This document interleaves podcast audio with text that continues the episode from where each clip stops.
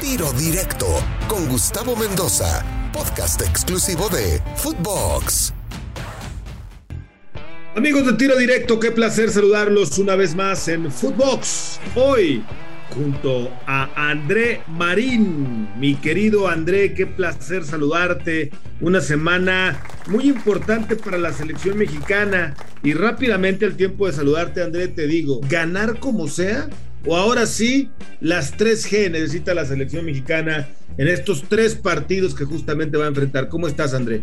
Gustavo Mendoza, ¿cómo estás? Me da mucho gusto saludarte aquí en Tiro Directo. Un fuerte abrazo a toda la gente de Footbox. Eh, en otras partes del mundo, ganar como sea. En la CONCACAF, a México se le puede exigir más. A México se le puede pedir que gane y que guste. Yo estoy ilusionado con que en los dos partidos que va a jugar la selección mexicana esta semana en el Estadio Azteca, se vea un equipo ofensivo, con personalidad, superior a los rivales, metiendo goles, dejando contenta la tribuna. Creo, creo que la mesa está puesta eh, ante dos rivales que han mejorado futbolísticamente, como Canadá, sobre todo Canadá y la selección hondureña, pero yo creo que sí, Gustavo, estamos en la, en la posición de, de pedirle a nuestra selección por el área a la que pertenecemos, que además de ganar, juegue bien al fútbol. Pues sí, la verdad es que, a ver, la primera convocatoria, la primera parte de la eliminatoria, teníamos muchas dudas por cómo venía llegando el equipo de su participación en Copa Oro y esta Nations eh, Cup o whatever, como le pusieron ahora para sacar más billetes.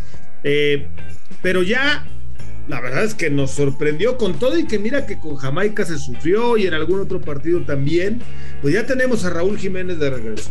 Ahora sí viene también el Chucky Lozano está Corona. Estamos hablando del tridente titular de la selección mexicana, mi querido André. Y si le sumas a esto, pues está Rogelio Funes Mori, que sigue en deuda con eh, la selección. Pues eh, yo creo que es momento de realmente que comience a mostrar una forma. Ya no falta tanto, André, para el Mundial, ¿eh? O sea, estamos hablando de menos de año y medio para la próxima Copa del Mundo y hay partidos o ha habido partidos en los que a México no se le ha visto ni pies y cabeza. Es tiempo de que le comencemos a ver una forma a este tricolor. Sí, y, bueno, tú, tú nombrabas al, al, tridente ofensivo, vete un poquito para atrás en la cancha, tienes el otro tridente de ensueño, que es Edson Álvarez, Andrés Guardado, Héctor Herrera, con muy buenos jugadores alternativos, eh, como Córdoba, como Charlie Rodríguez, etcétera, etcétera. Y luego, atrás, Hoy el Tata Martino puede hacer una mezcla entre juventud y experiencia para la pareja de centrales. Tienes a Héctor Moreno, que es de lo mejor que ha tenido el fútbol mexicano en la historia. Tienes a Néstor Araujo y tienes a los jóvenes como Johan Vázquez, como César Montes. Y el portero, pues el mejor que tiene el fútbol mexicano en muchos años, que es Guillermo Ochoa, con buenos suplentes. Entonces, sí hay una muy buena selección, sí hay un muy buen equipo.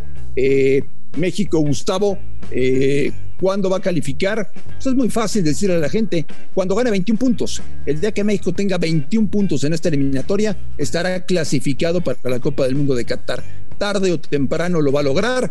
No sé si en noviembre, no sé si a principios del próximo año, pero cuando tenga 21 puntos, México va a clasificar. Y entonces, ahí sí, con Martino, planificar de muy buena manera qué tipo de partidos va a haber para que México llegue bien preparado a Qatar y, y dejarnos de moleros y dejarnos de vender camisetas negras con rosas y de las locuras que hacen en la federación. Sí, sí estoy de acuerdo, ese es el número mágico, ¿no? Ya para comenzar a, a tener cierta relajación, que la va a conseguir, de eso no tenemos ninguna duda. André, yo veo también muy relajado a México en general, a nosotros, la prensa, a los jugadores, a los federativos, a los directivos, porque tenemos dos partidos en casa y nos preocupa solamente el del Salvador. ¿No tendríamos que estar un poquito más preocupados por la Canadá que se nos va a presentar en la cancha del Estadio Azteca? ¿No tendríamos que estar un poquito más preocupados también por una Honduras que visiblemente ha mejorado en sus últimas participaciones y eliminatorias? Y obviamente, bueno, la visita del Salvador siempre con todo lo que representa, pero Canadá simple y sencillamente trae el mejor futbolista de la CONCACAF con una buena selección. Hay pocas veces, Gustavo, en que hoy en día, con todo el fútbol que vemos en todo el mundo, digas, voy a pagar un boleto para ver a un futbolista. yo le digo a la gente honestamente que mañana pague un boleto para ver a Alfonso Davis. El, el lateral del Bayern Múnich es un auténtico espectáculo, es un jugadorazo. Quiero ver cómo lo va a frenar México. Y sí, la realidad es que Canadá ha mejorado notablemente. Eh, hay que recordar que van a ser sede de la Copa del Mundo en 2026, eh, que le han puesto más interés al soccer, que no es el deporte más importante en Canadá, que es una nación espectacular de primer mundo, pero de primer mundo. Eh, ahora con técnico inglés. Han hecho una buena eliminatoria, han jugado bastante bien el fútbol. La última vez que Canadá estuvo en una Copa del Mundo fue en México 86 ya llovió. Entonces, este, sí hay que, hay que poner atención. Es un equipo canadiense mucho mejor preparado, con mejores jugadores, con más individualidades, que trabaja como conjunto. Eh, le puede hacer un partido interesante mañana México. Sin duda. Ahora Canadá es segundo de la eliminatoria con cinco puntos. Estados Unidos también y Panamá también. Entonces, imagínate, bueno, no quiero pensar que este pueda ser el escenario, pero si Canadá le gana a México, estaríamos hablando de que se iría por encima. Si Canadá le, si Canadá le gana a México, le van a gritar, le van a gritar puto 29 ah. veces al portero de Canadá y van a vetar el Azteca. Dudo mucho, dudo mucho que eh, Canadá gane en la cancha del Estado. Yo también, yo también. Estoy totalmente de acuerdo contigo en esa, en esa apreciación. Y vaya la del lío que se le volvería a presentar a la federación con, con, con la gente. O sea, Canadá mañana va a buscar el Aztecaso, ¿no? En pocas palabras, como lo va a buscar Honduras unos días después también en la cancha del estadio Azteca. Ahora, eh, André, háblame del equipo mexicano, del tricolor del Tata Martín. Tú ya ves una idea clara de juego. ¿No te parece que esa primera etapa del Tata Martino en el que decíamos, ah, está perfectamente delineado, sabemos perfectamente cuál es el estilo, a qué juega, entienden perfecto. ¿No te parece que se ha ido diluyendo y que lejos de consolidar una idea y un nivel futbolístico ha ido hacia abajo? Mm, yo, yo te lo resumiría diciendo que hasta antes de la pandemia México jugaba mejor al fútbol con el, con el rollo de la pandemia y todo lo que ha sucedido, la selección ha bajado considerablemente su nivel. Y, te doy la razón en una cosa, hemos sido muy dóciles, dóciles y muy benévolos con Martino, porque viene de perder dos finales con Estados Unidos. A otro entrenador se lo estaremos recordando todos los días.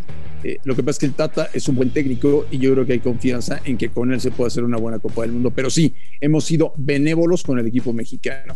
¿Qué se le pide a Martino? Que en lo que resta de eliminatorias el equipo evidentemente gane y juegue mejor al fútbol y que lleguemos de buena forma a Qatar. Yo creo, Gustavo, que tenemos una generación como para ilusionarnos en que por fin podamos lograr el objetivo este, más allá, ¿no? Y no volver a perder en octavos de final como tu generación y mi generación ya se acostumbra. Así es. Que André, estaremos de acuerdo en señalar que el Tata Martino todos seguimos pensando que es el ideal para llevarnos a esa situación, ya con dos mundiales, con dos diferentes selecciones encima, esta con su tercera oportunidad de hacer las cosas diferentes. Y además, estoy de acuerdo en que hemos sido benévolos y que no ha sido lo que se esperaba últimamente y esas dos finales, pero por lo menos es un cuate que mantiene un discurso ecuánime, se mantiene siempre eh, sensato, siempre coherente ¿no? Y, a veces, o casi siempre, tiene buena autocrítica, de pronto también le ha fallado últimamente, pero yo creo que no podemos estar en mejores manos para no solamente el Mundial de Qatar 2022, Andrea, yo creo que con Martino, con pasos firmes, si todo sale bien, tendríamos que llegar al del 26. ¿Sabes qué me encantaría saber, Gustavo? Nunca lo vamos a saber, ¿eh? pero me encantaría saber si Martino realmente está ilusionado y contento de trabajar en México o solamente lo hace por ganar dinero, eh, porque está cobrando una fortuna por ser técnico de la selección mexicana.